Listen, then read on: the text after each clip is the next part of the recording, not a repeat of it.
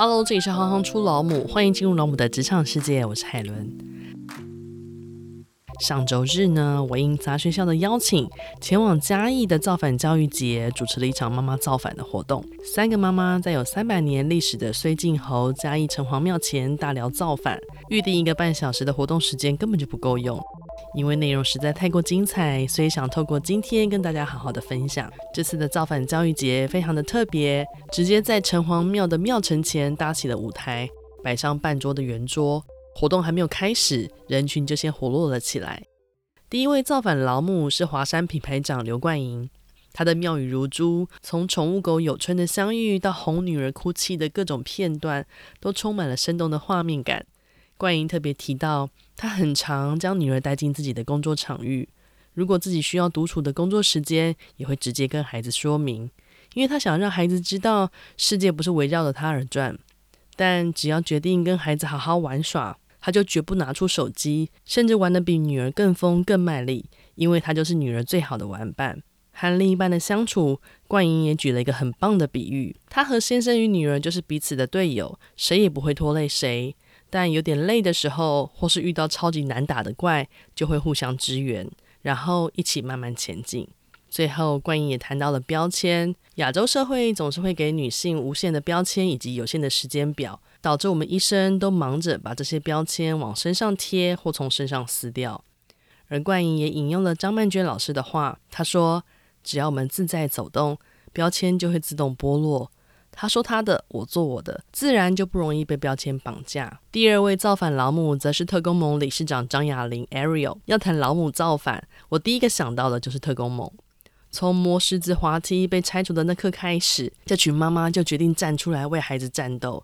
因为孩子呐喊着：“为什么大人都把好玩的拆掉，把不好玩的留给我们？”游戏场的主角本来就是儿童，但他们的声音要怎么样才能被听见呢？特工盟的成员们从抗议到诉求，从不懂法规到比承办人员更专精，这群具有专业背景的妈妈们开始掀起了台湾公园一场又一场的革命。要是遇到没有公园的区域，那我们就来封街玩游戏。凭什么道路只能大人们使用？再一次，特工盟为这城市又建构出另一种样貌与可能。座谈的时候，我们特别聊到了为什么妈妈的自我实现如此重要。雅玲也为此下了一个很棒的注解。她说：“与其说是妈妈的自我实现，不如说是每个人的自我实现。”曾经，他的大儿子兴奋地陪伴他到处跟政府单位提案，但一次又一次被拒绝，让儿子不想再花力气。反正大人是不会听的。但也因为如此，特工盟更加坚持向公单位提案与沟通。当特色公园开始满地开花，他的儿子才又再一次认同，原来积极发声是有用的。雅玲也期待这样的自我实现过程会让更多孩子对自己有信心，更能鼓励青年参与或发起各种社会议题。而我是第三棒老母。开始分享之前，我问了大家几个问题，分别是：你有多喜欢自己？你有多喜欢工作中的自己？选择工作时，你会在意的是什么？你是父母或未来可能成为父母吗？你希望孩子未来喜欢自己吗？我会这么问，主要是因为我自己从小到大一直都在做传统价值观中看似正确的选择。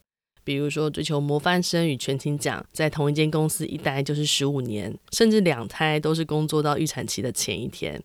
但成为母亲之后，我却发现我丢失了自己。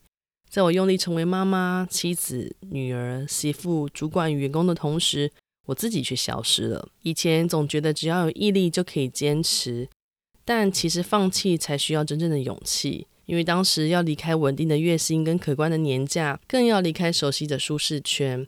但当下只觉得，如果能因此找到自己，好像也没有什么好损失的。而这也就是行行出老母的开始。透过一百位母亲的故事记录，我想找到一些自己也认同的价值。透过访问，我们看见了母亲，看见了孩子，也看见了自己。我们了解了百分之八十的受访者人生都曾经转弯，百分之九十的受访者跟父母当初期待的都有所不同。也因为如此，每一个孩子都是独一无二的种子，都会长成自己的样子。而父母的陪伴就是最好的支持。最重要的是，无论我们今天担任什么角色，都不要害怕求救。而且，只要我们找回人生的主导权，人生就不会觉得委屈。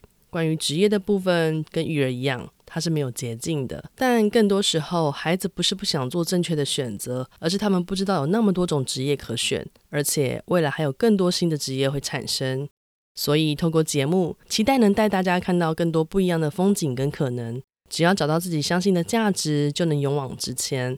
我们不用复制他人的人生，孩子也不是父母的下一集。成为自己最喜欢的样子，就是最棒的造反。以上就是上周日的活动分享。这些火花伴随着偶尔骑过的摩托车声与东市场的叫卖声，还有随着时间偏移洒落的阳光，这温度已经足以燃起一把火。希望大家都喜欢这样的造反精神。